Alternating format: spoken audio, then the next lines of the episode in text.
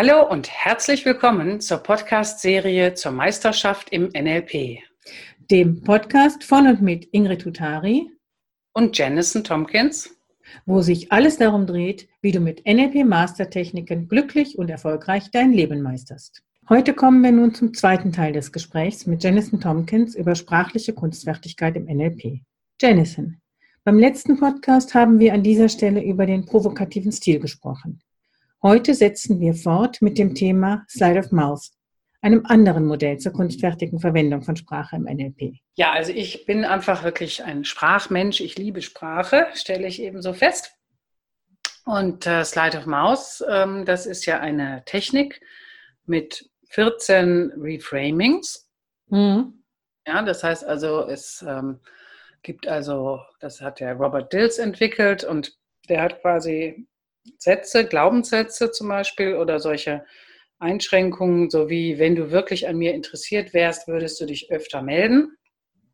Mhm. Ja. Ähm, das ist ja so ähm, eine komplexe Äquivalenz. Ne? Da behauptet also jemand, dass ähm, Interesse ne, nur dann äh, erkennbar ist, wenn man sich in einer gewissen Frequenz meldet. Ja, und das ist ja nicht selten, dass Menschen genau so denken. Ne? Das eine bedeutet das andere und ne, das. Genau, genau. Also aus dem Metamodell, ne, das ist eine komplexe Äquivalenz. So, und jetzt gibt es quasi 14 verschiedene Möglichkeiten, äh, wie ich jetzt sprachlich darauf reagieren kann. Und das ist äh, einfach zugleich auch wirklich ein, ein astreines äh, Schlagfertigkeitstraining, was äh, total klasse ist. Ja, und ähm, zum Beispiel, ich werde jetzt nicht alle 14 nennen, aber zum Beispiel ähm, als erstes mal eine positive Absicht unterstellen, wie ich dir ja gerade auch mit den Hitzewellen, ne, dass du dich mehr zeigen möchtest und so. Und mhm. äh, dass du die Weisheit und die Weiblichkeit und sowas alles, ne, dass du also anerkennst, dass du eine Frau bist, die jetzt in eine neue Phase kommt und diese Dinge, das wäre ja eine positive Absicht. Ja. Ja, und äh, hier kann man zum Beispiel sagen, ähm, bei diesem Satz, wenn du wirklich an mir interessiert wärst, würdest du dich öfter melden, kann man sagen, du möchtest also, dass ich mich mehr für dich interessiere. Mhm. Ja, also du lässt quasi das Melden weg, wo ja mhm. der Vorwurf drin steckt. Und du gehst in den ersten Teil des Satzes, weil du hast ja die Freiheit, beim schlagfertigen Antwort kannst du ja egal auf was reagieren. Ja. Du kannst ja einzelne Worte herausgreifen, es umdrehen oder was auch immer. Also hier unterstellst du eine positive Absicht und sagst quasi, ah, du möchtest, dass ich mich mehr für dich interessiere. Und beim Gegenüber entsteht natürlich sowas wie, äh, Moment mal, ich wollte doch jetzt hier so einen manipulativen Vorwurf starten und dem anderen schlechtes Gewissen machen. Und das hast du damit sofort verhindert. Unbedingt, ne? Also ich als Gegenüber sitze erstmal so da und denke, hä, das ist jetzt nicht das, was ich gesagt habe. Es, es hat so ein kleines, äh, so ein, der dreht mir die Wörter im Mund rum. Ja, genau. Genau. Ne? Und davon gibt es halt noch viele andere Dinge. Zum Beispiel im NLP kennen wir ja den Begriff Chunking. Und mhm. du kannst also runter und hoch chunken. Das heißt, du kannst es äh, detaillierter machen oder allgemeiner. Wenn du es detaillierter machst, dann sagst du zum Beispiel, wie oft hätte ich mich denn bei dir melden sollen, um dir zu zeigen, dass ich mich für dich interessiere? Dreimal am Tag, fünfmal am Tag. ja, und damit wird es schon ein bisschen absurd.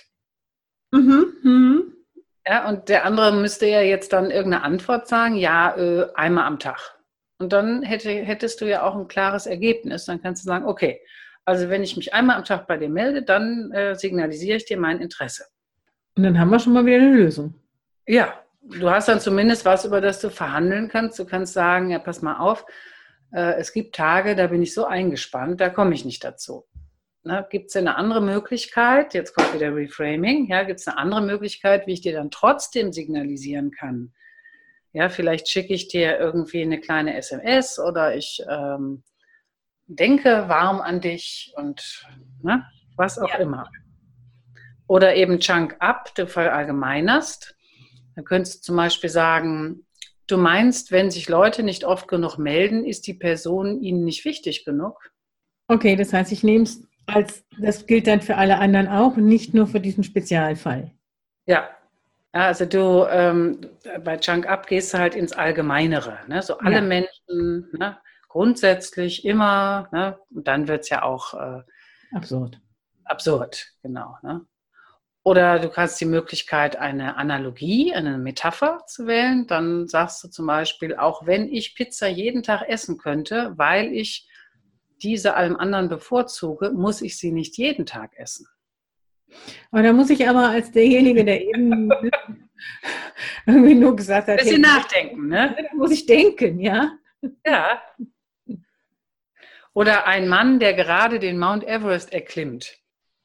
Ja, hätte der sich auf seinen Bergtüren auf jeden Fall regelmäßig bei seiner Frau oder Partnerin melden müssen, um ihr zu zeigen, dass er sich für sie interessiert?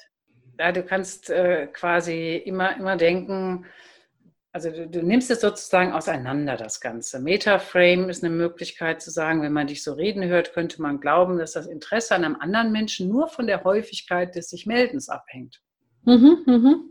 Und das heißt, wenn ich jetzt äh, das Slide of Mouse für mich im Alltag nutzen möchte, dann wäre es sicherlich sinnvoll, einfach mal zu gucken, okay, erkenne ich überhaupt solche ähm, Gleichsetzungen, also solche komplexen Äquivalenzen? Mhm. Ich nehme mir vielleicht ein, zwei, drei Lieblingsmuster raus und versuche ja. die zu üben. Genau. Also ich meine, ähm, letztlich geht es ja, das ist ja eigentlich das ganze Thema Schlagfertigkeit, was ja auch beim provokativen Stil ne, ganz wichtig mhm. ist. Ähm, da äh, geht es ja einfach immer darum, dass du den Ball zurückspielst. Ja. Die kürzeste Methode ist einfach zu sagen, hä? Ja, so, hä, heißt einfach, äh, ich verstehe es nicht. Oder mhm. du sagst, ähm, wenn das ein Vorgesetzter ist, jemand äh, höher oder ne, dann kannst du sagen, können Sie das bitte nochmal konkretisieren? Das ist die etwas ausführlichere, ausführlichere Form von Hä? Genau, genau. Also wenn jemand sagt, Sie haben doch Ihr Team nicht im Griff. Ja, oder äh, Sie kriegen Ihre Arbeit nicht geschafft oder irgendwie sowas. Ne? Dann äh, ist man ja zunächst mal so, äh, ne, so vielleicht völlig vom Kopf geschlagen. Man hat sich gerade unglaublich Mühe gegeben und das wird, ne, und der die Werte Anerkennung, Wertschätzung werden missachtet. Mhm. So, statt jetzt da so völlig so in die Starre zu gehen, also wichtig ist, sich ein paar Momente Zeit zu geben, weil die solche Antworten kommen nicht sofort. Wir müssen erstmal warten, bis der Neokortex sich einschaltet. Zum Beispiel äh, kurz äh, die Stellung zu wechseln, äh, sich nach hinten zu lehnen, tief durchzuatmen, ja, irgendwie sowas. Zeitgewinn ist ganz wichtig. 21, 22, 23. Und dann erstmal nur zurückspielen nach dem Motto, habe ich denn alle schon alle Informationen? Also wie genau meinen Sie das? Oder aha, jetzt bin ich aber gespannt, was Sie als nächstes sagen werden. Ja, das äh, wird den anderen sicherlich überraschen, auf jeden Fall. Ja, oder einfach im Wortlaut wiederholen. Sie meinen also, dass ich mein Team nicht im Griff habe. Mhm. Ja? Wertschätzend, ich spiegele das einfach nur zurück. Und dann gibt es natürlich auch richtig freche äh, Sachen. Man kann zum Beispiel sagen, leiden Sie darunter? Ja, ich könnte mir vorstellen, dass ich denke gerade an so den einen oder anderen Coaching-Klienten. Wenn mhm. ich dem empfehlen würde, sagen Sie mal zu Ihrem Vorgesetzten, leiden Sie darunter, dass er sich das nicht trauen würde. Aber grundsätzlich. Ja, aber das kann man natürlich so zu einem Partner sagen. Also angenommen, jemand ist so ein Jammerer. Ne? Es gibt ja so Menschen, die jammern und halten damit irgendwie fest am Bestehenden und man, man ist ein empathischer Mensch und man möchte da schon irgendwie Respekt zeigen, aber es hängt dir zu den Ohren raus. Ne? Du kannst es nicht mehr hören, weil immer dieselbe Leier oder so. Ne? Äh, und da ist jetzt zum Beispiel eben eine Möglichkeit, das nochmal zu wiederholen im Wortlaut. Ähm, oder eben mit diesem Slate of Mouse, also zum Beispiel positive Absicht. Was, ähm, was äh, genau möchtest du eigentlich äh, mit dieser Klage erreichen? Oder ähm, was wäre die Konsequenz? Ne? Ja.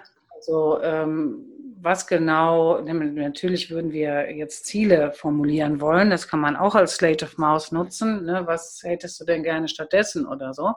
Ähm, aber ähm, ja, also wichtig ist halt, es zurückzuspielen und dadurch dann den anderen dazu zu bringen, dass der jetzt äh, mehr Informationen preisgibt und du dann quasi konkreter weiß, wie so ein Angriff gemünzt ist und äh, um, um, was es da, dabei wirklich geht. Mhm. Das heißt, wenn ich das zusammenfasse, ist der Nutzen der Slide of Mouth erstmal die, ich bin, ich, ne, ich, ich nehm, bin ein bisschen auch selber aus der Schusslinie und ich habe einen Überraschungseffekt auf der anderen Seite mhm.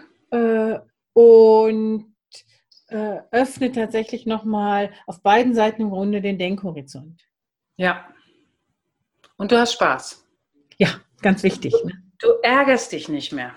Ja, ja. Das, also ich, ein, eins meiner Hauptthemen ist so, wie kann, können Menschen sich entärgern?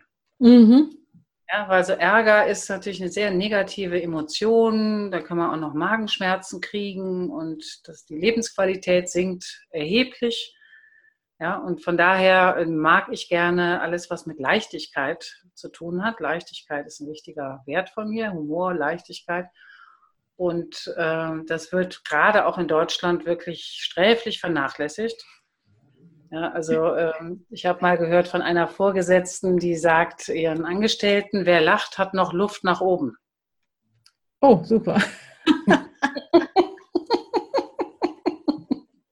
ne? Also das ist so in Deutschland nicht so, also in England ist es so, ne, da gibt es ja diese herrlichsten, da der Winston Churchill und die Lady, ich weiß nicht genau, wie sie heißt, kennst du die Geschichte mit, sie sagt zu ihm, uh, Sir Winston, if you were my husband, I would poison you. Und dann mhm. sagt er, Lady Windermere, so, if you were my wife, I would take it.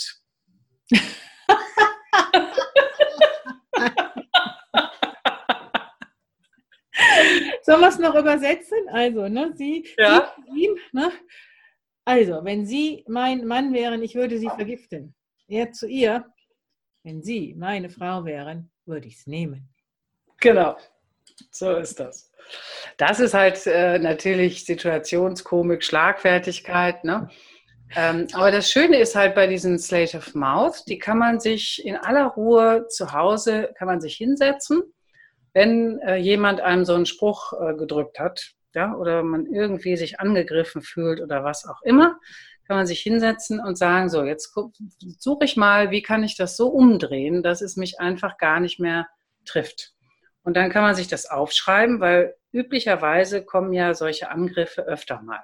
Also wenn ich jetzt einen, einen, einen Kollegen oder Chefin oder einen Partner oder Schwiegereltern oder wen auch immer habe, die irgendwie so Sachen sagen, die mich nerven.